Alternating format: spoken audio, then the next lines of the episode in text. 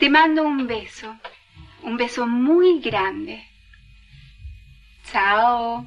Arrivederci.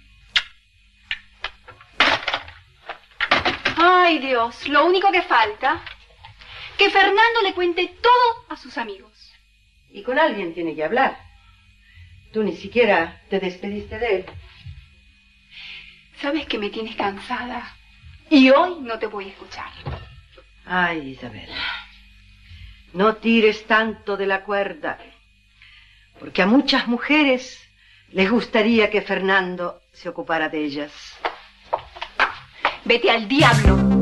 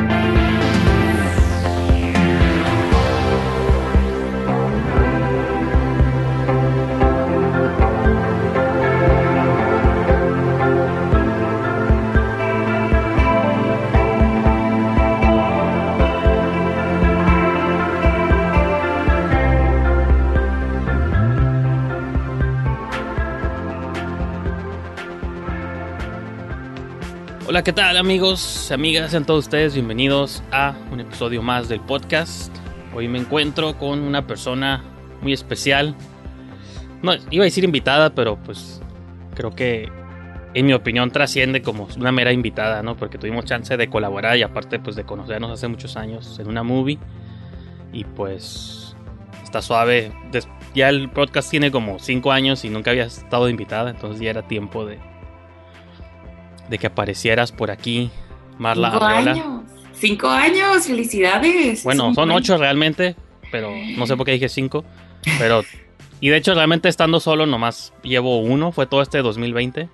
Si te acuerdas, antes hacía el show con otra persona cuyo nombre no, no mencionaré. Sí, claro. Este. Ha sido un largo proceso. Pues estuvo interesante el 2020 porque, pues, tuve que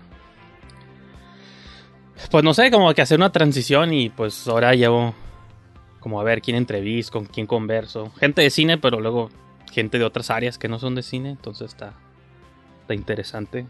Sí, claro. Deja, nomás, está sonando una alarma que tenía según para despertarme, porque estábamos como a las 6 de la mañana grabando. ¿Neta que estabas grabando? No, digo aquí, contigo. Ah, ya, porque es una exageración. Pues que nunca grabo shows así tan temprano. No, a mí se me hizo raro que hacer. Yo dije el horario como por poner una opción más, pero dije, ni te voy a agarrar el de la mañana, pues Para que veas que hago todo por mis invitados. De hecho, hace, he estado, entrevisté a un par de directores. De hecho, los dos son de Netflix. No sé si viste las movies Fuego Negro o la de Menéndez. No, fíjate, las dos. Las dos son de Netflix mexicanas. Y los dos directores estaban en Europa por X o Y razón. Entonces, con ellos me tuve que ajustar como en la mañana de acá, porque allá son como 10 horas de diferencia, entonces como que tampoco es el primer show que hago como a las 8 de la mañana, entonces sí. Ah, bueno, ok, qué bueno. Está bien. No me siento tan culpable entonces. Yo le doy la importancia a los invitados y me acomodo a sus horarios. No espero que ellos se acomoden a los míos. Gracias. Para tener esos tiempos de home office y todo eso, pues ya es más fácil también hacerlo, ¿no? Claro. Y a lo mejor esa puede ser como una primera este, Pregunta, Marla, tú que eres productora de movies, ¿cómo te afectó todo este coronavirus, pandemia, clausura? O claustro más bien, con tus movies, proyectos, cosas que estabas haciendo. Claro. Em, estaba justo colaborando en, una, en un proyecto que estaba pensado para filmarse en agosto de este, o sea, en este verano, ¿no? Agosto 2020 y pues igual se fue retrasando poco a poco, ¿no? Como que también era mucho de empezar a entender, a leer, escuchar pláticas, cursos online, eh, capacitaciones, ¿no? Más que nada como porque básicamente nació un nuevo departamento en el cine, ¿no? Que es el de Health and Safety, que es para mí el departamento COVID, ¿no? Básicamente son y que siempre, técnicamente siempre debió existir, pero ahora es como ya forzado. Ya es oficial, ¿no? Ajá, exacto. Entonces es como, pues esas son personas que se encargan de, de, de que todos estemos cumpliendo con los protocolos. Entonces era por una parte empezar a entender este universo cómo iba a funcionar ahora las nuevas reglas y protocolos y pues ayudar a concientizar en general y también empezando a ver pues las repercusiones presupuestales, ¿no? Porque mismo presupuesto, pero ahora agrégale este nuevo departamento con empleados y, y, pues sus honorarios, sus eh, pruebas COVID, materiales de precaución, mascarillas, todo, ¿no? Eso por una parte, y luego por otra parte, pues también soy prestadora de servicios, o sea, trabajo para otros como productora en línea o fixer o gerente, lo que sea, ¿no? Y también me tocaron dos proyectos acá, eh, e igual, no era como esto, o sea, si yo soy la persona, o sea, la local, era, ok, ¿qué medidas tenemos que tomar más? Por ejemplo, en un caso que era un documental, ¿no? Que ahí ya no es un set controlado, sino es tienes que salir e interactuar con otras personas que tienen sus creencias y ellos tienen su postura respecto a esto y tú tienes que encontrar este punto medio entre que si quieres y necesitas la entrevista o lo que sea y el acercamiento, pero ellos como que no van a respetar ciertas cosas por cómo son y le llamo como que esta etiqueta social del COVID como que es verdaderamente un tema bien complicado, ¿no? Ajá. ¿Y, y crees que, por ejemplo, si estás hablando ya como costos extra y todo eso, ¿Crees que haya producciones completas? Bueno, no crees, me consta que sí hubo producciones completas que se detuvieron porque realmente pues no puedes, si con trabajo las movies indie se hacen y más en México, pues ahora si le tienes que añadir como costos extras, pues yo, yo pensaría una movie igual de, pues como las de Hollywood, ¿no? Una de Omar Chaparro o algo así, pues probablemente tiene un poco más de budget para... Sí, no hay pues, problema, ¿no? Para inyectarle ese departamento o como le te enteras que ah, Jurassic World están filmando porque pues sí, pues supongo que Universal sí puede pagarlo, ¿no? Pero los que con trabajos en proyectos pequeños que están viendo cómo le hacen, todavía les tienes que añadir estos costos que son de sí o sí, porque pues es, es eso o te mueres, ¿no? O te infectas, o salvo que seas de las que creen que el COVID es falso, pues ya, eso es otra conversación, ¿no? Pero. Exacto. Este, sí.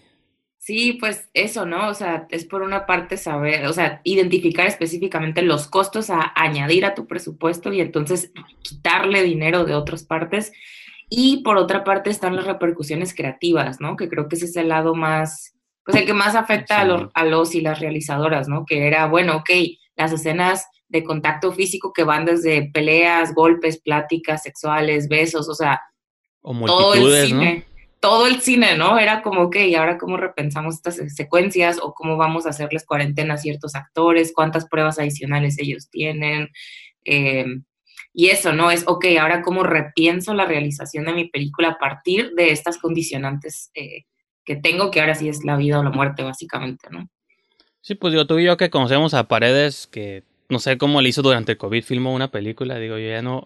Mi respeto, de verdad. Desde Amir no, pues creo que ni ni yo hemos colaborado con él otra vez, pero sí, pues el locura del vato es que nunca se detiene y sí me comentaba de pronto esas cosas, ¿no? De que pues, o sea, su movie tenía que ver mucho con el rock y multitudes y bandas y cosas así, y cómo readaptas algo que es, pues, o sea, lo ocupas, como dices tú, en lo creativo, en lo visual, que se vea curada, mucha gente, pero en un tiempo donde la cura es estar separado, pues, ¿no? O distanciado. Sí, justo también me comentó porque era, bueno, formo parte de una asociación civil que se llama Baja California Asesine y también pues nos dedicamos a hacer pláticas para la comunidad cinematográfica. Entre ellas pues trajimos como doctores para ver este tema de los protocolos y sí, como que varios me preguntaban como, oye, mi producción se pausó, ¿qué puedo hacer? ¿Cómo la ves? ¿Qué medidas sí? ¿Qué medidas consideras que no? Porque también era todavía mucha especulación, ¿no? Era muy nuevo y las personas como que necesitaban filmar por X o por Y, o sea, cosas tan básicas de tengo una actriz niña y está creciendo y ya va a perder la continuidad, ¿no? O mi actriz se cortó el pelo y le tengo que mandar poner extensiones y ahora me salió más caro. O tengo secuencias de multitudes muy grandes, ¿no? Que ese era otro tema. Entonces, ok, a partir de la puesta en cámara, ¿cómo resuelves ahí? ¿Cómo recortas y aprietas y aseguras, ¿no? Y por ejemplo, quiero viajar un poquito al, al pasado antes de seguir en el presente. De que pues yo te conocí cuando estabas estudiando, o sea, me dio curioso porque, bueno, para las fechas que salga este video, no sé si ya se va a llevar a cabo tu curso o va a estar a la mitad o terminando. Entonces, realmente como invitación no es tanto, pero es como a la par, ¿no? Y me inspiró un poquito. Porque se me hace curada, pues que eres maestra ya docente de cine. Y cuando yo te conocí, apenas estabas estudiando cine en, en la universidad. O sea, como que en la misma universidad donde estudiaste, está, entonces, como que siento que hay un ciclo ahí interesante desde cuando comenzabas al que estás viviendo ahorita. Y así como a grandes rasgos te quiero preguntar, ¿qué ha pasado? O sea, ¿qué, ¿cómo has sentido tú? ¿Qué crees que ha cambiado? ¿Evoluciones? ¿Retrocesos? En esos cinco años, ¿qué has aprendido que no sabías antes? Fuera del conocimiento, o sea, como experiencias, no sé, en este, en estos cuatro, en los cinco o seis años, pues que... Claro. Ay, me encanta el mundo hacia atrás de ti así. Así. haciéndose cada vez más gigante. Estoy regresando a la Tierra. Ándale. Como David Eh, Bowie. Sí, pues como dices, yo soy egresada de la Universidad de las Californias Internacional de acá de Tijuana y eh, después de eso pues hice la especialización en producción de cine y audiovisual en el CCC y luego ya me, o sea, me quedé un ratito en Ciudad de México y decidí como, pues, como decisión de vida, por así decirlo, regresarme a Tijuana, ¿no? De donde soy como por, específicamente por el tema de la descentralización, como que para mí era pues no sé si la palabra es molesto, ¿no? Pero yo reconozco que no todos y todas tienen las oportunidades de que tu familia te apoye, que te mudes a otra ciudad, estudies otra carrera y te desarrolles. O sea, no todos y todas tuvieran esa posibilidad, ¿no? Entonces, pues digo, bueno, yo, yo como que quiero ver el cine de mi localidad, ¿no? Bueno, a mí me interesan mucho las historias de Tijuana, me encanta, y las de la Baja en general, pero pues eso, ese era mucho como el mindset, ¿no? Como, bueno, a mí lo que me importa son las historias de acá, la verdad me encantan y creo que hay un chorro y nunca las he visto en las pantallas más que las indies que hacíamos nosotros, ¿no? Em, entonces, pues era mucho por ese lado y, y bueno, pues estuve, pues sí, me regresé como desde hace como tres años para acá y pues justo fue cuando empecé a- en la docencia, empecé a dar clases, que la verdad es que sí, desde chiquita como que me gustaba mucho jugar a dar clases, entonces sabía que era algo que iba, sí, con mi hermanita, pobrecita, siempre, o sea, yo siempre supe que iba a dar clases, pero sí creía que iba a ser como hasta cuando tuviera 40 o 50 años, o sea, como que yo decía como, no, dar clases es bien difícil, no tienes que tener bagaje, mucho conocimiento. Es que, y tú y yo no sé nada y todos doy clases. Sí, pues es que el tema es que acá todo mundo es joven, ¿no? O sea, otra cosa Sí. a mencionar es eso, que tú vas a Ciudad de México y te encuentras que hay nietos y sobrinos e hijos de personas que ya hicieron toda una carrera, que también son hijos de alguien y todos tienen Claro. apellido. que eso tampoco es tan bueno hasta la larga, porque pues, puro el, el nepotismo es algo real también, ¿no? Exacto, pero es eso, ellos ya tienen las oportunidades ahí y nosotros no, somos primera generación, pues, o sea, arriba de mí hay personas que llevan 10 años haciendo esto, pero, o sea, tienen 5 años más que yo, pues somos una generación como pionera, por así decirlo. Pues sí, porque la escuela, yo, o sea, yo estaba todavía en la UDC cuando inauguraron la pri- era histórico, ¿no? Primera escuela de cine fuera del centro de México, ¿no? Que fue de la UDC y la generación de aquellos tiempos, que era Adriana Santos y no me acuerdo quién más. Pero sí, ahora ya, pues ya hay varias generaciones y hay otras escuelas de cine. este, Sí, es que sí ha evolucionado mucho, ¿no? Ya se ha formado un poco más eso, pues se ha Sí, extendido más. Sí, exacto. Entonces, como que digo, bueno, si sí tengo conocimientos y sí me gusta dar clases, como por qué no lo haría si a mí me hubiera gustado que me dieran eh, pues clases así, ¿no? Entonces, en específico, pues me dedico a las de producción, ¿no? Que es como mi área. A veces como que me toca ir festivales, realización de cortometraje también, pero la verdad ha habido mucho aprendizaje y crecimiento con, con los estudiantes y las estudiantes, ¿no? Porque pues estás conociendo 30, 40, 50 historias a, por cada cuatro meses, ¿no? O sea, ahorita, por ejemplo, es la primera vez que doy tantas clases y tengo como 90 alumnos y alumnas, entonces tengo como 60 historias, pues. Entonces digo, como ve la cantidad de posibilidades que hay y nos falta la infraestructura. Entonces, ¿qué puedo hacer yo para aportar esa infraestructura y que esto se siga desarrollando y propiciando ya por sí solo, ¿no? Como ahorita que dices que ya está el CUT, la unidad, eh, medios audiovisuales, o sea, ya hay más. La UABC acaba de avisar que va a fundar la licenciatura en animación, o sea, ya Mm. que sea UABC es bien importante, ¿no? Entonces, pues eso que va como creciendo a pasos. Pero creo que me desvía la pregunta un poco. Y ya ni me acuerdo cuál era la pregunta, pero sí. No, pues era más que nada como, ah, pero igual sí va vinculada, porque te preguntaba como qué has visto tú de evolución en esos cinco o seis años desde que hicimos a Mir, y pues sí, pues sí son esos cambios que, que mencionas, que antes no había. Pues siempre hay más oportunidades que antes no había, y también luego a veces hay otras cosas que antes no, no existían, ¿no? Y pues es cierto eso de que se empiezan a abrir otras escuelas y todo. pues nomás falta ver. Y me gustó una cosa que dijiste hace rato sobre las historias que te gusta ver en, en o que quieres ver tú en pantalla, porque yo sí tengo, incluso en el episodio ese que hablábamos de, de Marilyn, me comentaba ella, o salió el tema, pues porque ella pues interpreta un papel de narcos. Sí. Y, y salió como el tema este de, porque todas las historias sobre Tijuana o la frontera siempre tienen que ser como caóticas, tristes sobre el crimen o la migración o cosas depresivas, deprimentes. Sí, todo lo que, lo que siempre, lo que siempre es el imaginario de la Ajá, gente de y- Tijuana. Y incluso como Netflix saca series, siempre son Tijuana y crimen organizado y todo. Entonces, como que lo que me da esperanza de estas nuevas generaciones, estas eras, es que se cuenten otras historias, pues como las que cuentan Paredes u otra gente. O sea, historias de gente normal que se lleva a cabo en la frontera, pero su vida no podría estar más lejas, más lejana del rollo fronterizo, ¿no? O los hamsters, ¿no? Cosas así. Sí, parece y no, es que digo, era esa generación cuando yo todavía era estudiante o recién egresada, ¿no? Que fue justo cuando produjimos Amir como en 2014. Y es eso, ¿no? Como ver que sí también hay una diferencia entre las generaciones que se dedicaban más como a la prestación de servicios, que claro que está increíble y es un trabajo súper eh, respetable, y la generación que dice sí, pero no solo quiero trabajar en el cine, sino quiero verme en el cine representado o representada, ¿no? Entonces, por mi parte también va mucho por ahí, es como estoy harta de que el cine mexicano sí está bien padre, está reconocido a nivel industrial, nacional, internacional, pero yo no me identifico con nada, o sea, con nada. Bueno, la verdad con Cindy la Regia sí me identifiqué. o sea, obviamente ya sé lo que es esa película, pero había situaciones que yo decía, no, pues sí, cómo no, no, siendo norteña en Ciudad de México. Eh, Sí. Pero eso, ¿no? Como dices, las temas, y más las temáticas típicas de acá de la frontera, que, que la verdad no salimos de lo mismo, y pues es eso, es como, güey, ¿dónde- ¿cuándo voy a ver comedias de mi ciudad o dramas románticos, o sea, westerns, lo que sea que no sea Sí. El narco, ¿no? Fíjate, hace, hace, hace unos meses entrevisté a Miguel Núñez, el director de Levantamuertos, y él estaba trabajando en un western. Digo, es de Mexicali, pero es, Sí, pues es baja. es, es norteño, no es baja y estaba curada las ideas. De hecho, yo digo que me contó más cosas de las que no debía, pero ya lo tengo filmado y no, no lo puede, no lo puedo borrar. Y él las dijo.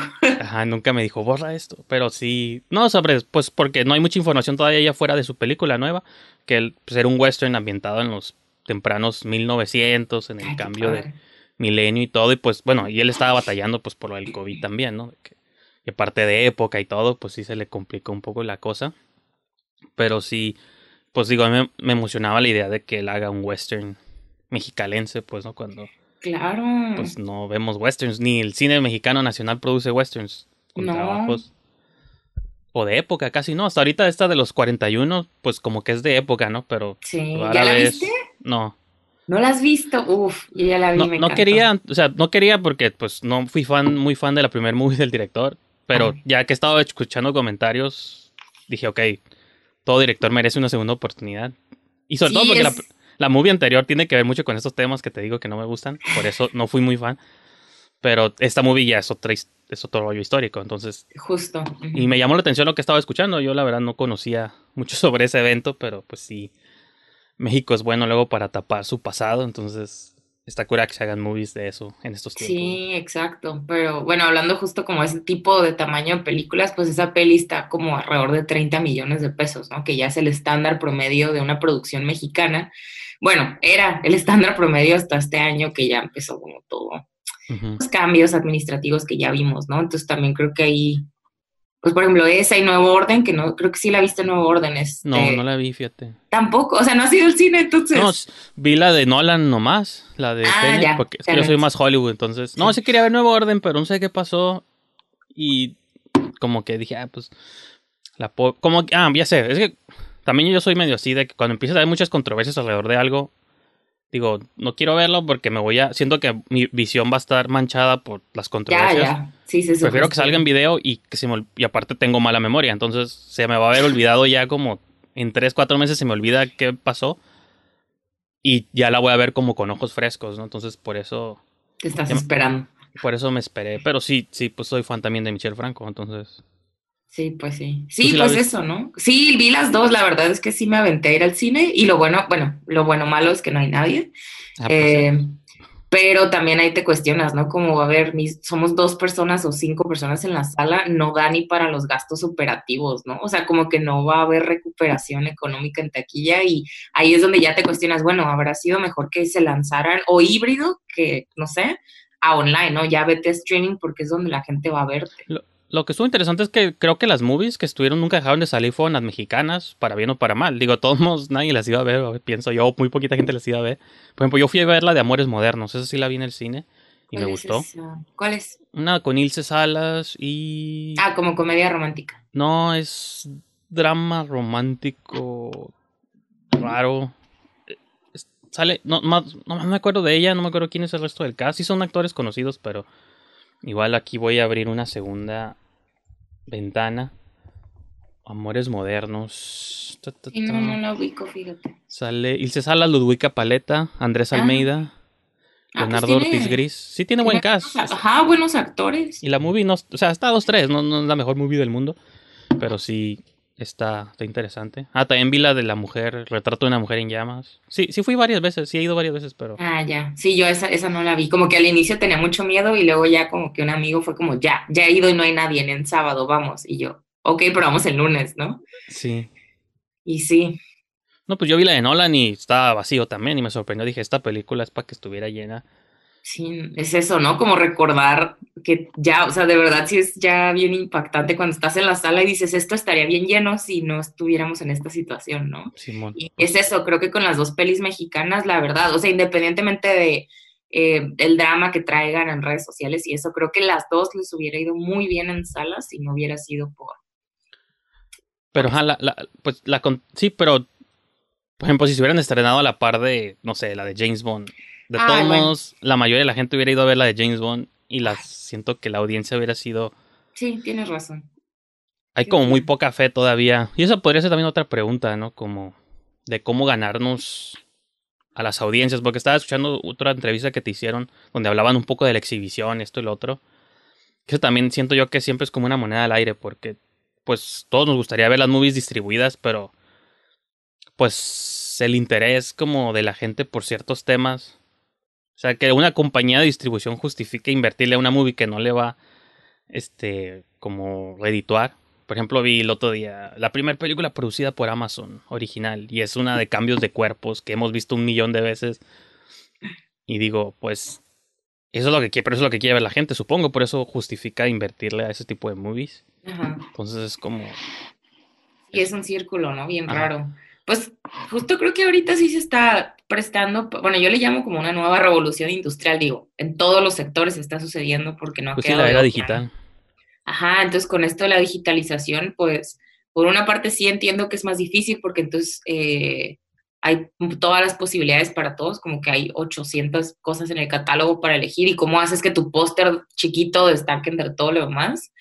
Pero por otra parte también creo que es oportunidad para indies o para películas con un esquema más chico de producción, pues que sí busquen estos modelos alternativos o híbridos, ¿no? De distribución como las salas de, ¿cómo se llaman? Los autocinemas, también había visto, leí de un caso, pero ya como desde abril, mayo, un caso de una película indie de horror que obviamente nunca hubiera recuperado nada, pero como no había nada que ver, Sí, pues la gente fue a ver. Ajá, el director y el productor de que sala en sala iban pidiendo que la ponieran y ellos hacían su arreglo, ¿no? Entonces, pues ahorita yo, por ejemplo, que solo me he dedicado únicamente a la producción, o sea, lo que implica eso, pero nunca la distribución y exhibición, pues sí me cuestiono mucho, ¿no? Como, bueno, a ver, ¿cuál ha sido mi papel hasta ahora? Y, o bueno, mi, mi postura o acercamiento sobre esto y cómo es que ahora, bueno, tengo que reentender y ajustar, ¿no? Porque si no, no va a funcionar. O sea, la verdad sí he estado pensando mucho eso, ¿no? Por ejemplo, con Amir, que pues es nuestra película, eh, se me hace una locura poder decir que la tenemos en Amazon Prime. Bueno, no es Amazon Prime, es Amazon Video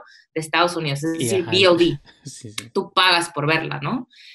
Y que no está en nuestro país. Y es una peli de aquí. Y es como, ¿cómo es posible que no lo logremos todavía? O, o cuál es la otra? Pues está la de Wild of Mexico, que es una película. ajá.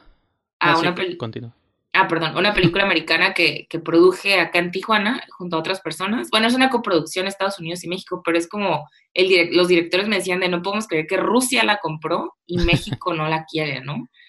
Y es eso, está disponible para Rusia, para Alemania, para Inglaterra, para Estados Unidos, pero yo no puedo pasársela a nadie aquí en mi país todavía porque no hay nadie que Sí. la quiera. ¿no? No, y luego se filtran en la piratería de volada. Yo me he dado cuenta, hay muchas movies que no están disponibles aquí y luego no voy a decir en qué páginas para que no me metan a la cárcel, pero sí. Bueno, voy a poner un ejemplo, ¿no? Porque, pues, digo, yo no, yo no la subí, o sea, la subió alguien más, pero hace poquito en el festival, fue el Festival de Terror Feratum y estrenaron ahí una película, una antología mexicana que se llama Aztec, que es como tipo México Bárbaro, como estas movies, ¿no? De an- antologías de terror. Ajá, sí me acuerdo ese nombre, pero Pero- hace un buen. pero estuvo como por tiempo limitado, ¿no? Estuvo como por 3, 4 días en línea, en Filming Latino y en Cinepolis Click y todo esto. Y pum, pues ya, si no la viste en esa ventana, pues Sí, ya, ya no la viste. acabó. Y yo sí la vi en esa ventana, dije, pues nunca la voy a poder volver a ver. Y como los 3, 4 días, una de las páginas que yo frecuento acá de para ver movies, ya estaba ahí disponible con y dije, mm, o sea, Es que es eso, ¿no? Está Ya, bien difícil. y porque es una movie que no está distribuida y pues ya les ganó ahí los los piratas, los bucaneros cibernéticos. Sí, sí, la verdad es que es un rollo, ¿no? Porque justo ahorita también los festivales se están adaptando, por fin hicieron modelos híbridos porque mucha gente se celebró, ¿no? Y que es como yo no tengo dinero para ir al Festival de Morelia, pero quiero ver tus pelis. Gracias por dejarme accesar a ella, ¿no? Los Cabos, Ojo. Operatum. Y ojalá eso cambie, ojalá este tiempo, muchos festivales, no nomás en México, en Estados, en el- Estados Unidos, en todo el mundo, tuvieron que abrir, pues hacerse digitales o no existía, ¿no? Es digital o morir. Y quisiera como que la eventualmente, y era algo como que se debió haber hecho de todos modos, pero estaba esta este aferramiento, Sí, aferración, sí. no sé cuál sea la palabra, a que sea en presencial. Y sí está curada, yo entiendo. Y siempre va a haber gente que va a ir al festival, pero siempre va a haber un montón de gente que quiere ver las movies, pero no puede viajar, le sale muy caro, este, Exacto. esto, lo otro. Y a lo mejor te las pu- puedes pagar en línea, pero, o gratis, digo, es mejor que sea gratis, pero Pero ese tiempo limitado, pero que te digan tienes 24, 48 horas Ajá. para verla cuando tú puedas, y ¿no? por pero... estos, ajá, y en estas fechas, pues digo, como Filming Latino y todo eso han estado haciendo esas cosas. Hace poquito estuvo una movie que, donde sale Alicia Quiñones, la del día que me perdí también. Ah, sí, no, no, no sabía y que que- estuvo online. Ajá, estuvo como por dos, tres días ahí en Filming Latino y también dices, ah, pues la veo y ya, pues aprovechas como esas pequeñas ventanillas y ves movies que no hubieras visto, pues de otra manera, ¿no? Sí, justo, o sea, es que has aprovechar eso, ¿no? Y como buscar no apoyar dentro de las... O sea, es que no sé, cuando vas a ver películas así en Cuevana o lo que sea, como que digo, son pelis que yo sé que no les afecta, ¿no? Como pelis, Ajá. whatever. Sí, sí, sí. Iba a decir Avengers, pero no veo Avengers, pero algo así. Este, Yo sí veo. ven. Sí, pero eso, ¿no? Como empezar a, o sea, creo que sí es responsabilidad de, de las, los realizadores y las, los productores, que de verdad se esfuercen por ya empezar a pues, quebrarse el coco de, bueno, a ver, qué otras alternativas, ¿no? Como el Festival este de Guanajuato que hasta hizo este modelo de online, eh, en salas, al aire libre y además en Mm. un lago, o sea, era como, bueno, te presento, y creo que Autocinema, entonces te presento Sí. muchas modalidades de ver la peli, ¿no? Y creo que los productores y productoras en México, honestamente, siento que sí se centran mucho en.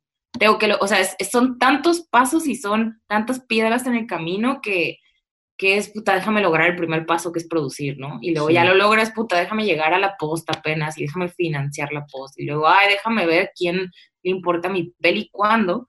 Si no lo des- diseñas desde el desarrollo del proyecto, pues es eso, ¿no? No puedes empezar a hacer la tarea hasta el final. Entonces, digo, eso es lo que yo estoy aprendiendo, como que, ok, no puedo dejarlo al azar de la vida de, ay, a ver quién le gusta mi peli. Yo diseño Sí. a mis audiencias, no diseño a mis audiencias, pero delimito y sé evidentemente cómo es mi hija o hijo, que es la película, y sé hacia quiénes va y busco seccionarme por ese camino, ¿no? O sea, hay hasta para distribuir en, en trenes y camiones y aviones, ¿no? Como los hamsters que está en Aeroméxico. O sea, sí hay un chorro de, de, de onda, o sea, embaja- embajadas, este, escuelas. Eh, Amir nos pagaron dos proyecciones por una universidad de San Diego, o sea, es como, sí hay, pero te digo, como que creo que son tantos pasos y la visión a veces se sesga que nadie está pensando en la distribución y es como, bueno, si la gente no la va a ver, pues ¿para qué la hice, no?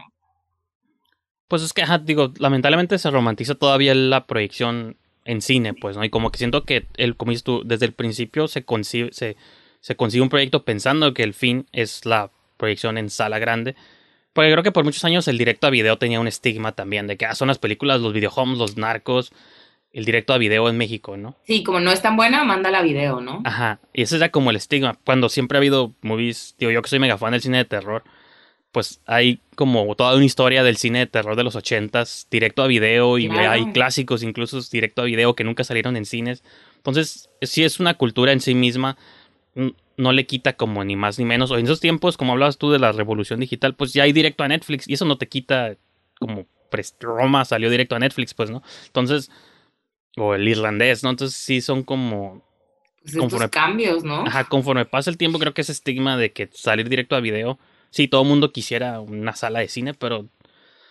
Pues dejemos la sala de cine para las de Avengers y eso, los que las pueden pagar, pues ni modo, es como un espectáculo. Es como ver Pues un show que- on ice, ¿no? Ya como ver una movie en cines. Sí, y que eso es lo peligroso, ¿no? Que ya, o sea, bueno, no sé, a mí sí me preocupa mucho que ahora el cine se vuelva aún más, si ya era un sector muy especializado, que solo la gente con cierto dinero podía lograr ir al cine, lo caro que es, Sí. y ahora agrégale todo esto, puta, eso, solo se va a estrenar los Avengers, pues, porque no va a convenir a nadie.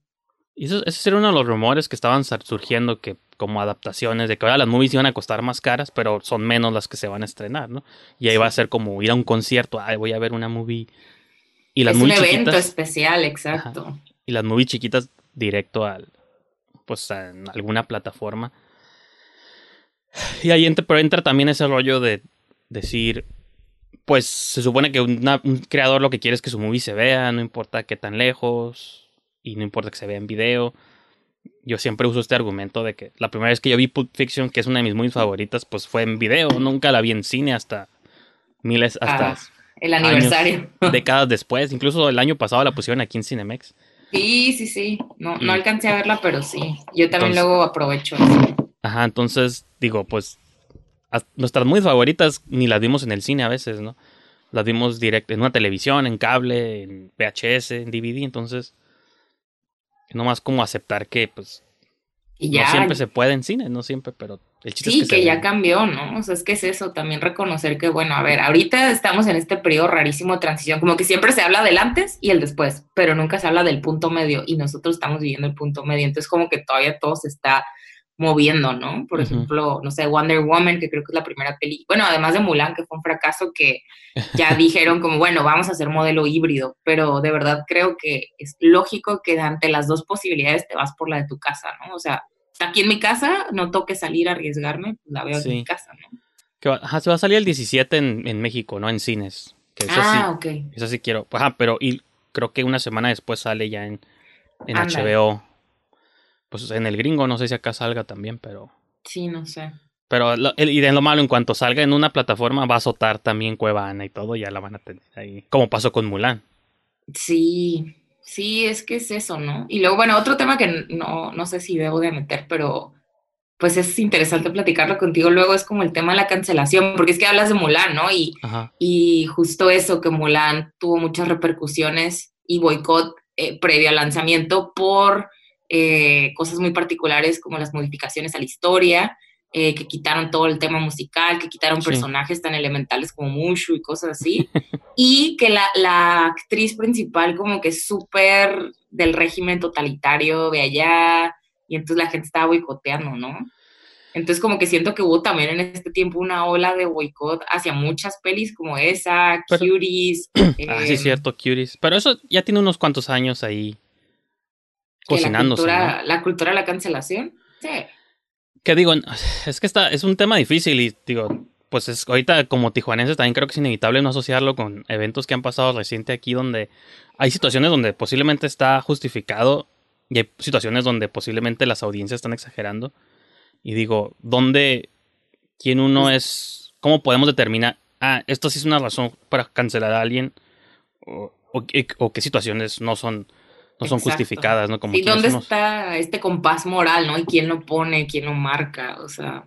Ajá, entonces, Pero Sí, con pues. Nuevo Orden también sucedió, ¿no? O sea, de la temática, del trailer, ¿no? O sea, era como en específico el trailer fue lo que generó tanta controversia. Sí, pues sí, yo no vi el tráiler, pero eh, estaba nomás viendo como, de hecho nomás, pues como todos, no veo los encabe- encabezados y controversias y videos de YouTube y dije, ok, no, no quiero sumergirme en esto, pero por eso no quise ver la movie y me espero a que pase toda esa, esa discusión, pero sí, sí está, pues eso también es como muy de, pues a raíz de lo digital, ¿no? Digo, creo que ahorita utilizaste un término clave que es lo de la revolución, porque creo que hay muchas revoluciones culturales, sociales, de maneras de pensar que se están dando pues gracias al internet, ya que todo el mundo está conectado y Sí, claro, y que, y que estás encerrado en tu casa y puedes pensar un chingo porque no hay nada más que hacer, bueno, ¿no? Aparte. Pues sí, Sí. y de hecho creo que este, pues sí, cuando empezaban las protestas este, raciales en Estados Unidos y en México hubo unas cuantas protestas también, este, que estaban más orientadas al feminismo también y, y se me hace curada que estén estos cambios como de pensamiento, pero repito, no sé qué tanto de eso es, es como, sh- es, no espectáculo, esa no es la palabra, pero nomás como algo que, es- que Ah, como si fuera algo que es de ahorita como tendencia por cómo se están sucediendo los eventos y luego ya se acabará. por como dices tú, porque la gente pues no tienen que pensar, pues, ¿no? O sea, o, y no que sea malo pensar en esas cosas positivas, pero pues cuando se retomen actividades, si es que alguna vez se retoman actividades, pues que no se les olviden a la gente estas causas importantes, ¿no? Claro. Sí, pues es que es eso, ¿no? A mí, a mí, por ejemplo, lo que me preocupa más. Ah, ya me acuerdo cuál otra peli te iba a decir. No la he visto, pero la de The Witches, la de Brujas, mo- también tuvo una controversia porque em, las actrices tenían sus extremidades como así, sí, ¿no? tienen tres dedos como las tortugas ninja, ¿no? Así como- Ajá, pero el tema es que sí hay un padecimiento, o sea, no, no, la verdad no tengo las palabras adecuadas para decirlo, ¿no? Pero esta malformación desde nacimiento que sí se asemejaba mucho, ¿no? Entonces como que de verdad la gente es como, fuck, ahora tengo que tener un disclaimer al inicio de mi peli de no quiero ofender a nadie, no, perdón, o sea, esta es una peli así, ¿no? Es como esa preocupación desde los, las, los creadores, como que hay que pensar todo el triple, ¿no? Y aún así, alguien se te escapó, pues, porque es imposible, es imposible. Y eso es la cultura de la cancelación que me preocupa, ¿no? Este compás moral falso que, que ya no puedes confrontar ni cuestionar cosas. Digo, entiendo que hay límites, pero eso, ¿no? Porque la gente es como, ya, te cancelé en redes y en cinco minutos se incendió esto y se acabó tu carrera, ¿no? Sí, fíjate, no, no sé mucho si grababa un podcast con una chica que tiene otro podcast también, que es, habla ella sobre fenómenos paranormales y asesinos seriales y todo eso. Y ella hizo un, un episodio especial dedicado como a los, a los feminicidios y cosas así. Entonces ella menciona pues de que cuando sacó ese episodio se, fue como todo muy divisorio. Y hablamos un poco sobre ese, ese elemento pues de, de lo que yo mencionaba hace rato, de dónde, quién marca como las pautas, quién determina qué cosas, qué cosas sí, qué cosas no. Porque a mí eso se me puede hacer muy exagerado, pero a otra gente no, entonces no sé. Pues es... es Está bien difícil. O Sí. sea, es que es eso, está, está como ir caminando así sobre vidrio y no sé, o sea, de verdad creo que es eso, estamos en un periodo bien raro de transición, donde es más de, bueno, hazte para atrás y ve, escucha, lee o- y no opines tanto y luego verás qué pasa, ¿no? Y O porque al mismo tiempo siento que en unos circu- circu- circuitos o círculos hay como mucho progreso, pero yo le mencionaba a ella, con que te des un paseo por Instagram o TikTok, Uf. te das cuenta que hay un montón de gente en el mundo que sus Que mentalidades súper retrógradas, este, Sí, sí, sí, hasta como- peligrosas, ¿no? o sea, incluso, o sea, los tratos como de géneros incluso y cosas que digo, o sea, uno pensaría que la sociedad está avanzando, pero luego hay muchos casos donde digo, no, o sea, seguimos, luego como mexicanos, que es un país ultra Uf, conservador, machista, guadalupano, como que tenemos todas las cosas peores de todo. Digo, yo no sé si, si están cambiando las cosas o es como nomás... Era una pantalla lo que quería decir hace rato, como nomás una imagen que se... mm, Como la idea de que algo se está cambiando y porque vemos pequeños cambios, pero realmente hay gente que sigue operando... Digo, no sé si tú estás en pro o en contra de tocar temas controversiales, pero por ejemplo, cada vez que hay un cineasta o un productor o alguien que, este, pues, le hacen como abordarlo. ajá. le hacen denuncias, ¿no? Y lo mencionan. Yo digo, por cada Harvey Weinstein o por cada Ricardo Silva, creo yo que hay muchos que lo siguen haciendo y no más porque no los han denunciado y van a seguirlo haciendo, ¿no? Entonces, creo yo que... O sea, como que hay un velo de que está cambiando y que curada que ciertas situaciones específicas sí cambien. Pero a mí no me engaña, yo creo que... Ahorita hablábamos pues de cuántas familias siguen trabajando ahí. O sea, el, el mundo es dominado por hombres millonarios, blancos, ricos. ¿Tú crees que, que tienen sus islas de, pues, de placer, no? Entonces, ¿tú crees que no? Exacto. Creo que es un velo de que cambian las cosas. O sea, más bien me preocupa que nomás sea un velo y que realmente nos estén engañando a todos y no esté cambiando nada, pues. O por Sí. cada uno que cae siguen 100 operando allá afuera. Entonces, eso Sí. es peligroso. Yo pensaba, o sea, es que sí, como que lo pensaba así como, a ver, piensa en la historia de la humanidad, ¿no? En el progreso de, de los años, de que, o sea, y es como en qué año estás tú donde no puedes decir nada sobre tu cuerpo, donde eso, los hombres blancos, o sea, como puedes votar, pero no puedes abortar, ni puedes, o sea, ¿me entiendes? Como que un chorro de cosas que siguen así dispares. Y eso, ¿no? Es como que vamos avanzando un micropaso y luego hay algo que te regresa 100, ¿no? Pero dices, bueno, pero ya es un micropaso. Entonces, espero que de aquí a que me muera yo pueda como decir, ah, en mi época no se podía abortar, era ilegal y todos como, ¿cómo? O sea, que sí lleguemos a ese progreso, ¿no? Pero, ay, no sé. Y que, por ejemplo, y repito, voy a remitirme mucho a este podcast que hice con, de hecho, la chica se llama Melissa Lozano, porque tuvimos muchas de estas discusiones, pues, de que, o sea, sí, la humanidad, o sea, sí ha existido, sí han existido como épocas este, iluminadas o el renacimiento, donde la gente es como... Pero en esas fechas, en esas épocas también existían, existían cosas turbias, incluso mucho más que ahorita, ¿no? Entonces, de que siento que como el conflicto es muy natural de la, de la especie humana, pues siempre es, estás a favor o en contra, eres, eres este, azul o rojo, ¿no? o sea, en las campañas políticas, en cuestiones raciales, eres hombre o mujer, porque es lo que hablaba con ella también eso, pues de que, digo, qué cura, yo quiero pensar que las nuevas generaciones de hombres van a ser mucho más pues, abiertos y conscientes de cómo tratar a las mujeres. Pero yo le decía a ella, la contraparte es que tal si tanta opresión sobre el género masculino en estos tiempos se les voltea y en unos años surge como al doble o al triple de represalias, ¿no? Una especie de represalia cultural de ah, nos quieren oprimir, que porque somos hombres y somos malos, somos violadores. Ah, pues ahora van a ver si es cierto. Y digo, no estoy diciendo que vaya a pasar, ni que yo esté a favor de eso, sino de que es una preocupación que yo también tengo a veces, ¿no? Sí, justo ese tema que dices, ¿no? algo que pasó ayer, hoy es 27, ¿no? El 25 fue el día de pues, la lucha internacional en contra de, del abuso, no me acuerdo la verdad, perdón el término, em, pero era eso, ¿no? Como concientizar acerca de, eso, de la lucha contra la violencia hacia la mujer. Y hubo un panel online de estos que hay ahorita, eh, creo que eran como, pues no me acuerdo, eran diputados, senador, algo, pero era como esta figura importante que estaban dando una plática respecto a género, era el tema, se conectan 200 hombres, prenden cámaras y se empiezan a masturbar en un panel así. y poniendo comentarios que no te imaginas. Y es como, güey, no estamos avanzando nada, ¿no? O sea, esto que dices de México es una broma, o sea, es un país machista.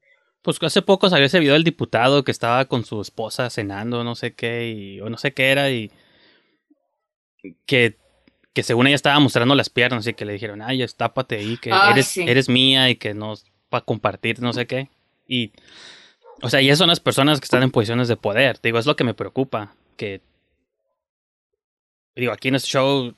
Porque no entro a políticas porque no soy experto, no tanto porque no me interesa el tema. Este. Del vato este que según iban a porque habían arrestado en Estados Unidos y lo van a deportar a México, que porque o sea, tiene que ser procesado por su país. fuegos, pero acá en México, pues no. Acá como no tiene orden de aprehensión, pues el señor va a caminar libre por la, por la vida o sea, es impunidad más obvia y, y como oficial y en todo, eh, no existe. Entonces digo, México es un país que sí, pues, pues les vale, pues arriba a los que están cómodos, les vale. Tienen que ser los de la media, baja, los que les tiene que preocupar que se den esos cambios. Pues mira, Chile creo que es ahorita el que me inspira, o sea, Chile, Chile, como por todo lo que están viviendo, ¿no? El condimento. Ah. También las salsas, ¿eh? Pero eso, ¿no? Como de que de verdad empezaron revoluciones a partir de que, güey, me querías cobrar más en el metro y morritas de prepa, secundaria, es como, no. Y luego fue escalando y escalando, escalando al punto de te vamos a quitar y vamos a quitar esta, esta bueno, esta, ¿qué era? La constitución de la dictadura, o sea, es como no sé, como there's hope, ¿no? A pesar de todo, pero luego ves todo lo que dices y es de, uff, faltan años y años de historia, yo no, no sé si voy a estar aquí, pues. Pues sí, no, y lo ves, lo veo en todos lados, por ejemplo, en las campañas, ahorita que, digo, somos tijuanenses, pero pues las campañas políticas estaban muy presentes las americanas. Y yo me siento a pensar y digo, todo era Trump contra Biden y digo, realmente el que gane viene saliendo la misma, ¿no? Nomás es un velo, pues, de cambio. Porque en México pasó lo mismo, o sea, quiten a Peña, pongan Obrador, pero pues realmente no, o sea, es nomás un mono que está ahí. Sí, y que hay fuerzas que ni, ni, nos imaginamos el nivel. Ajá, y hay fuerzas como diabólicas allá afuera, el nuevo orden mundial, o no sé si de eso iba la película, pero siempre se habla. Vela. Siempre se ha hablado de. No, sí te creo, y sí, sí, sí me interesa verla, no es como que por odio ni nada nomás. Me quería despejar un poco, pero sí te digo. Siento que sí hay fuerzas ahí reptilianos operando en secreto y yo también, yo también. Son los que nunca van a impedir que cambien las. 100% eh, los reptilianos. ya sé. Lo juro, o sea, Siento que ya nos desviamos por completo, así estamos ya chorcheando. No, pero. bueno, es que de esto se trata también, ¿no? Tengo, tengo muchos shows y me gusta siempre como llevar las pláticas a, a lugares donde el invitado insospechado. Por ejemplo, hace varias semanas también entrevisté a una actriz del cine por adultos y como que ella pensaba que nomás íbamos a hablar de eso porque pues es un tópico curioso, ¿no? De que no tienes oportunidad de entrevistar actores porno diario. Pero pues no, o sea, como que hablamos también de un poco de todos los temas. El, común denominador ahorita en todos los shows casi es como el feminismo, ¿no? Como esta nueva ola de feminismo que se está viviendo y que tiene cosas positivas.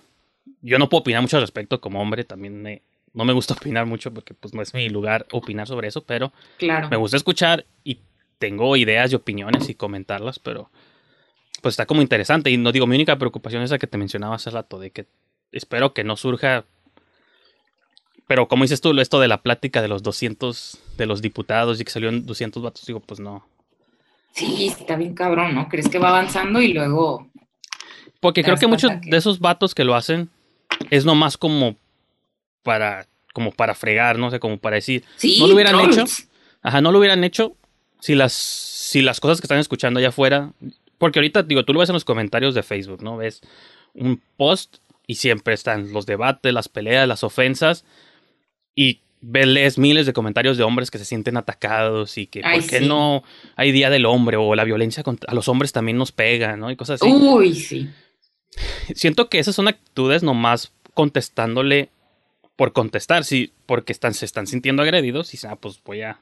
Hombres siendo hombres, sí. 100%. Y esos siento que están forzando como e, esas situaciones, pues. Sí, es que es eso, es de, de, estás atacando a mi gente, pues yo contraataco, ¿no? Que hablando de eso, eh, otra cosa que en la que he estado, he estado trabajando con todo este tema del feminismo, ¿no? Porque yo, pues antes de la pandemia me decía feminista, y porque tengo las convicciones y las creo, creo en todo lo que representa el movimiento, pero durante la pandemia es donde dije, a ver, o sea, ¿qué tan realmente feminista eres? ¿no? Y pues me he clavado mucho leyendo y estudiando y aprendiendo, ¿no? Entonces, pues es como, ok, ¿qué puedo hacer yo para aportar a, esto? O sea, ¿qué, ¿cuál es mi postura o mi, qué puedo hacer, ¿no? Y por azares de la vida me terminé reuniendo con este grupo de mujeres de la industria cinematográfica audiovisual y hicimos esta iniciativa que se llama Iniciativa Artemisa.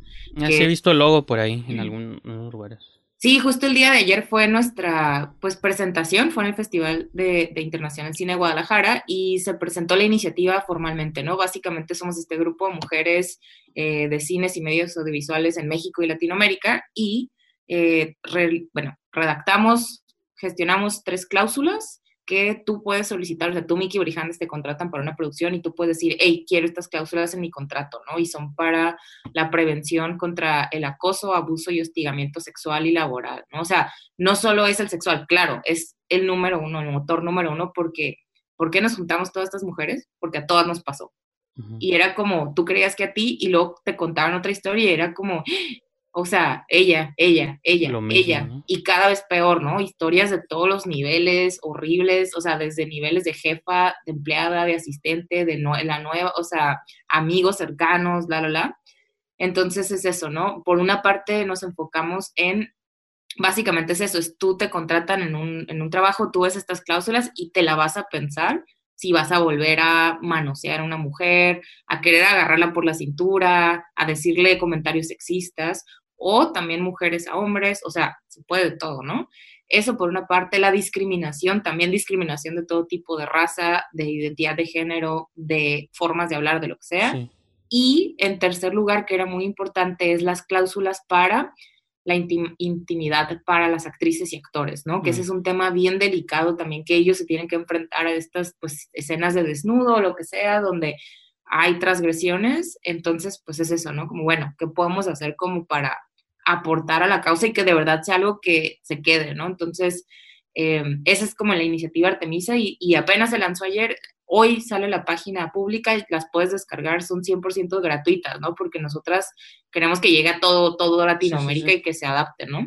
Y por otra parte está Ya es hora, ¿no? Que Ya es hora nació, según yo, como en los, en los Arieles del año pasado, más o menos por esas fechas, ¿no? Que fue cuando hicimos también esta protesta como de todas las mujeres de la industria de México estamos en contra de estas situaciones y ellas se enfocaron en desarrollar un protocolo de atención una vez, perdón, antes de que suceda o cuando ya sucedió. Pero esta es muy específica porque, eh, o sea, es, es one on one, pues, o sea, cada caso es particular y se, se te diseña tu propio protocolo para tu empresa o tu peli indie o tu corto o tu festival, o sea, puede ser bien diferente, ¿no? Sí. Entonces, como que empiezan a haber estas agrupaciones de mujeres en todos lados que dices, ok, va, pues si no creen que es un movimiento, ¿qué hago legalmente para protegerme, no? O sea, Sí. porque ya es la única vía que, que existe, es como, pues Sí. va, me protejo legalmente, ¿no? Y fíjate que el, el mundo del cine yo siempre lo he... Sobre todo porque, pues, creo que tú y yo hemos conocido como muchos cineastas en formación o en ciernes o jóvenes o adultos. Creo que cualquier persona que se quiere dedicar al cine o que le gusta el cine, naturalmente medio... No nerd, pero hay como... Como que la vida no la ven de una manera como la ve una persona normal, ¿no? Como que siempre Hay un grado de locura mayor. hay como un grado de locura ajá, en el cine. Entonces, yo pienso que en el momento que los cineastas tienen como. Va a sonar fea la palabra, no, mejor no. Poder. A decir acceso, ajá, pero acceso en el sentido de rodeados como de mujeres, actrices, chicas, cuando nunca Sí. en su vida las han tenido tan directo, empiezan a tener reconocimiento, fama, algunos dinero. Como yo creo que hay una parte de ellos, o sea, como saben que no fue, no son Bon Jovi ni este, no sé, Aerosmith, pues de que son rockstars, de que siempre vivieron como la vida loca, como que apenas están teniendo como acceso a esta vida. Creo que por eso se les bota como la, algo en la cabeza Claro. y se empiezan a aprovechar de esas posiciones de poder. Por, dice, ah, pues es que ahorita estoy rodeado de mujeres y empiezan a actuar de maneras que nunca en su vida lo habían hecho, pero porque están intoxicados por este mismo... Sí, porque ya están en la posición de poder. Es como ahora sí, nadie me puede decir nada porque ya estoy aquí, ¿no? Ajá, y eso Y- es lo que, sí. Ah, pues justo ayer en la, en la plática preguntaba, ¿no? Como, a ver, ¿qué pasa si es el director el que acosa, ¿no?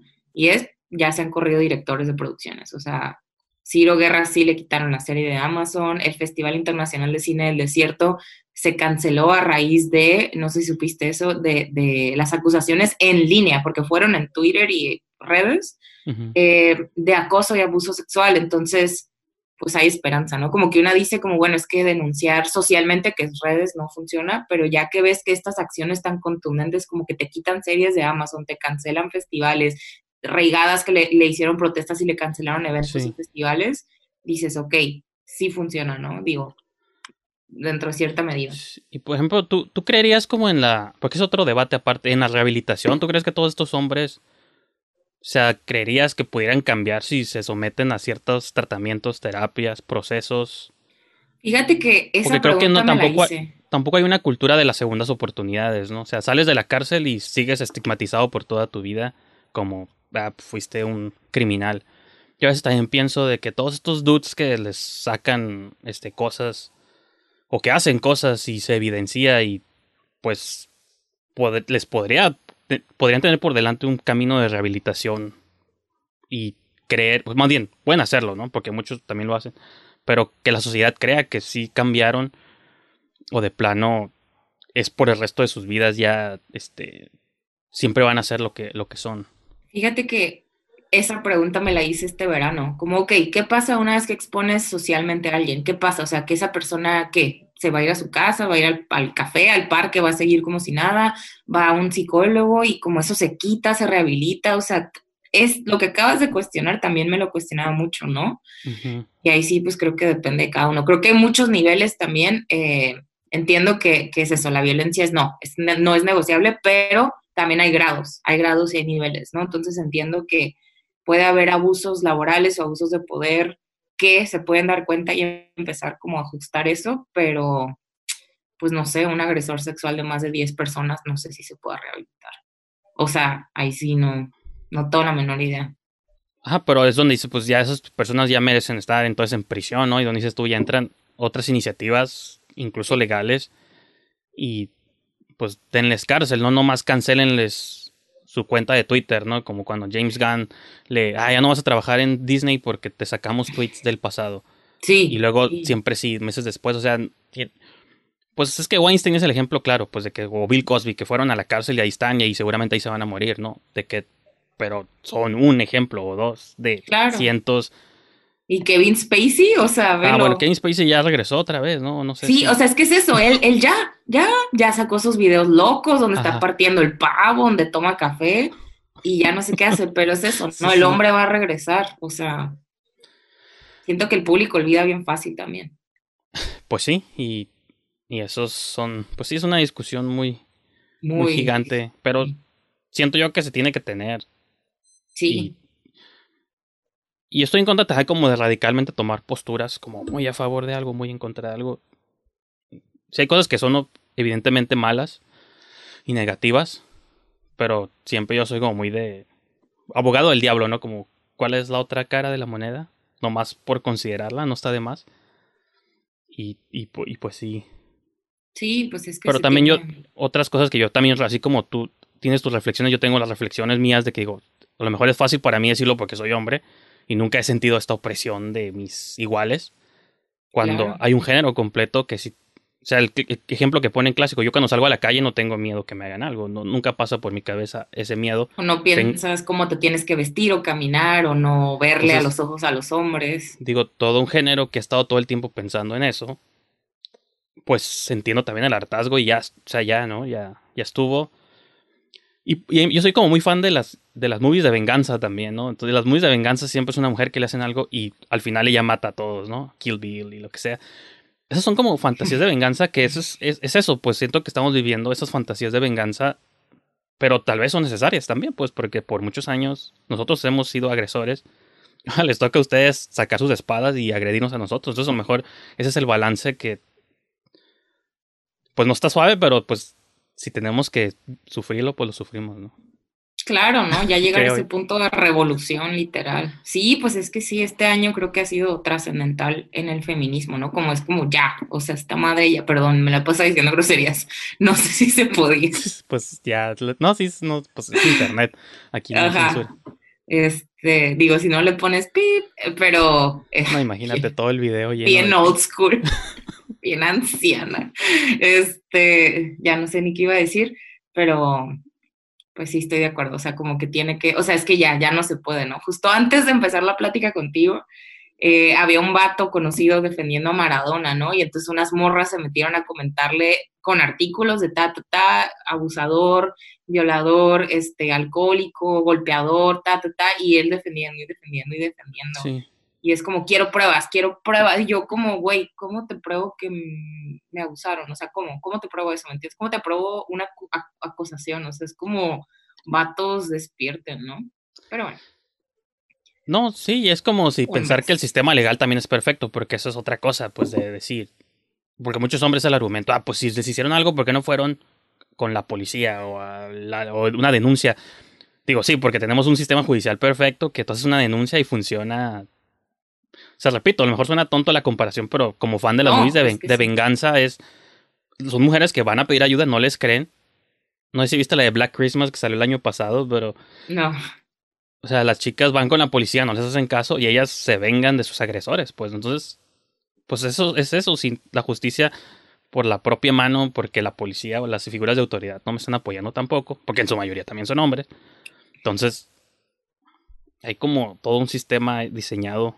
Es que es eso, la palabra es que es un sistema, no es un agresor, una persona, es un sistema que protege entre sí. Entonces, para ni para dónde hacerse, ¿no? Y, y que incluso a veces uno pensaría que es un sistema voluntariamente, pero a veces creo que por cómo nos criaron, Sí. por la educación machista, a veces tú ni te das cuenta que estás haciéndolo y luego hasta que no te lo dicen, oh, pues sí es cierto. No sé, incluso, o sea, por ejemplo, yo en mis últimos 10 años, de, si pienso en actitudes de mis 20, ahorita ya en mis 30, digo, o sea, hay muchas actitudes que yo antes ni siquiera contemplaba y ahora digo, no, o sea, hay una reflexión interna que todos tenemos que tener de cómo tratamos a nuestras parejas, a nuestras, Claro. a las otras mujeres, a tu familia, pues a amigas, de que tienes que estar cambiando todo. Pues no es de si quieres o no, es como tienes que, porque si no. Claro, o sea, es que es eso. Tienes, que porque ya no se vale, o sea, ya no se vale. Y eso es lo importante, ¿no? Esto que los hombres empiezan a tener esas reflexiones sobre, y también las mujeres, porque pues todos crecimos con la ideología machista, ¿no? Nuestros papás, mamás, entonces es, hay que reeducarse, ¿no? Y está cabrón y es un proceso muy largo, pero pues ahí va la cosa. Pues sí, y como sé que te ibas a ocupar ahorita, ¿verdad? Tengo clase, sí, ahorita en poco. en poco. No, pues está bien, igual te digo. Usualmente me gustan que los shows duren 100 horas, pero yo sabía que estabas ocupada, entonces igual creo que ya tocamos un poco de muchos temas que me preocupaban y sobre todo, pues me, interesa hablar de estas cosas, cómo se están viviendo estos cambios de alguien que está trabajando en, dentro del cine, ¿no? Claro. Entonces, pues sí, pues thank you Marla por tu, sí, pues, por regalarme tu mañana. Por invitarme tú, muchas gracias. Aquí a, las, a la Guerra de las Galaxias. ya sé.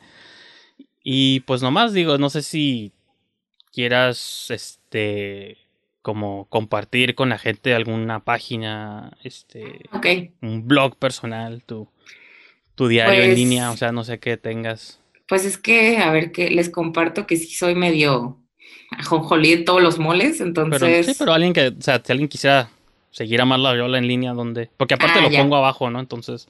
Ah ok. Pues así a mí a mí no tengo todavía estoy ya próxima a lanzarme oficialmente como con mi marca y todas esas cosas pero ah, todavía no está lista. Eh, pero pues pueden seguirnos en arroba baja asesine, que es, este, o, BC asesine, ¿no? Que es esta asociación civil enfocada a la comunidad cinematográfica regional de Baja California. Esta iniciativa Artemisa, que es esta, esta pues, agrupación de mujeres de medios audiovisuales.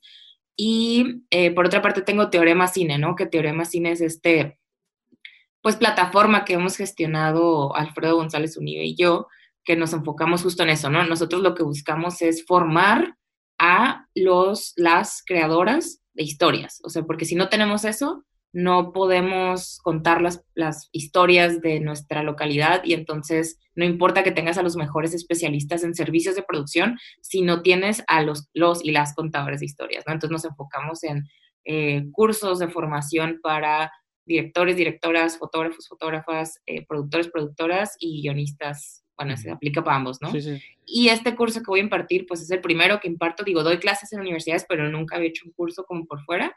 Y entonces me emociona más porque sé que la gente que entró o va a entrar es como porque de verdad les interesa ser productores, ¿no? Entonces, este curso va 100% enfocado a personas que quieran especializarse en, ok, quiero producir películas. O sea, no quiero dirigirlas, no quiero... Sí, que eso es, eso es, otra como, ajá, otro área que usualmente, digo, sí se sabe que existen los productores, pero no... Pero nadie sabe qué hacen. Nadie sabe usualmente qué, qué implica, ¿no? Porque también no hay una respuesta fácil, creo yo. Entonces. Claro, es que sí es un todo, ¿no? Se glamoriza el director, el fotógrafo, son los que ganan los Oscars, pero el productor, digo, es el Best Picture, ¿no? Debería ser el motivante.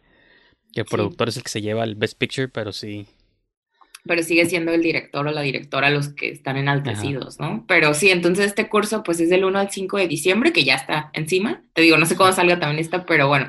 Este creo que va a salir el primer, justo el primero de diciembre, próximo martes, primero de ah, diciembre, pues creo que sale al aire. Igual y se alcanzan a inscribir ahí alguien, ¿eh?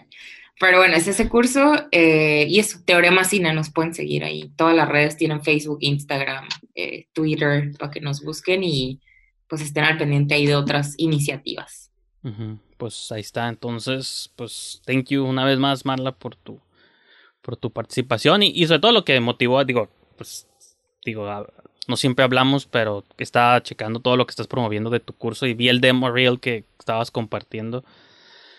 y no sé, como que es, me, me emocioné o me dio como gusto, así dije, o sea, qué curada, porque pues has hecho un montón de cosas ya y yo me acuerdo en aquellos lejanos tiempos. Digo, y que realmente en un span de tiempo no ha sido mucho. Cinco. Hace seis años, ¿no? Ajá, cinco o seis años. Pues es relativamente poco, pero en el contexto de la humanidad es poquito tiempo y como todos los logros, todos los créditos que tienes y que vas a tener, pues como que me, me emocioné. Dije, creo que es chance de, de hablar con ella, que me comparte sus éxitos, que no, no hablamos mucho de ellos, pero no importa, creo que tocamos temas importantes que, que también quería hablar un poquito Sí, que van alrededor de un poco de todo. Sí, pues al final es el cine. es parte de, ¿no? Es parte de las barreras. No nomás la distribución es una barrera, también las cuestiones de poder son barreras. Y nomás te voy a dejar como una recomendación. No sé si viste la película The Assistant, la asistente, una movie. La de Anne Hathaway y. no, no. ¿Cuál? La de Robert De Niro. Esa es de Intern, ¿no? Ah, sí, es cierto. no, Entonces, ¿cuál dices tú? Se llama The Assistant con la chica de The Ozark. A ver, deja.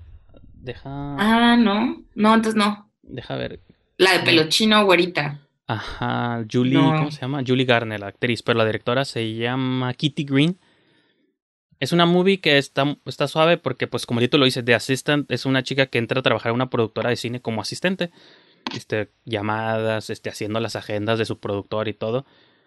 Pero como que empieza a ser testigo de cosas que hace su productor y lo que hacen los hombres en la compañía que ella trabaja.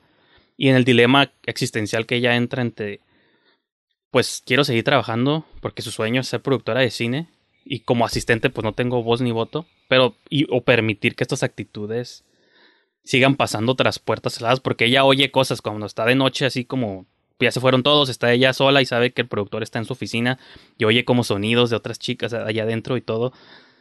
Como que la movie es una exploración de ella entre cuál es la decisión que debe tomar. Y me gusta el ¿Dónde- título porque es como estoy siendo asistente no solo de la compañía, sino de que estas actitudes se sigan llevando a cabo. Está muy, es de mis muy favoritas de este 2020, ahí te la recomiendo a ti, se las recomiendo a ustedes. ¿Dónde la viste? Eh, por ahí Ah, en, ahí. páginas, en Ok. páginas de internet. No, pero es que, bueno, ya ni, ni podremos abordar eso, pero pues ahí he estado, ¿no? En, es- en esa posición en la que acabas de describir, ahí he estado. Y esa movie, por eso siento que es- las recomiendo mucho para las personas que se quieren dar como una idea de, de, de, esa, de esa situación, pues, y de cómo no es fácil. A veces tu mente dice que no, pero tus aspiraciones y tu futuro. Digo, porque el asistente, digo, no se spoile, pero ella nunca le hace nadie, nadie, nadie le hace nada al asistente. Pues ella, ella puede seguir trabajando de lunes a viernes y ella nunca nadie le hace nada.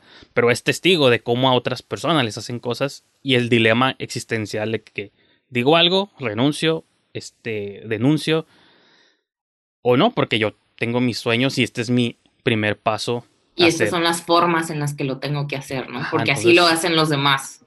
Sí, entonces sí está, esa, digo, me impresionó mucho la película y Ah, la voy a buscar, mucho, oye. eh, sí es de lo mejor que he visto este 2020. Sí, así. gracias por la recomendación. Voy a buscarla porque sí, suena close to home. Sí, y la manera en que la directora lo, lo presenta es así como un poco lejos, o sea, como que te dice, tú, tú, haz el juicio, ¿no? Yo no voy a decir si esto está bien o está mal, o si lo que hace la chica está bien o está mal. Tú, tú juzgalo como persona que está sentada, ¿no? Ahí. Y hay cosas que tú como audiencia o puedes estar a favor de lo que hace el asistente o puedes estar en contra, entonces hasta incluso creo que puedes tener diferentes posturas sobre la movie. Claro, es que eso es bien ambiguo todo. Pero la voy a buscar y ya te, te diré qué tal. Yes, entonces, pues, una vez más, Marla, thank you. No, gracias a ti. Ve a instruir a la nueva generación de cineastas. En eso que- andamos. Sí, que, pues que hagan buenas movies. Eso es lo que importa. Pues muchas gracias, Miki, de verdad. Así es, entonces con eso los dejamos el día de hoy, chicos, chicas. Gracias por sintonizar el programa. Y pues nos vemos pues próximamente, no sé qué día, pero pronto nos volvemos a ver aquí. Suscríbanse al canal y todos esos rollos de youtuber que ya conocen. Y pues aquí, aquí nos vemos. Hasta la próxima.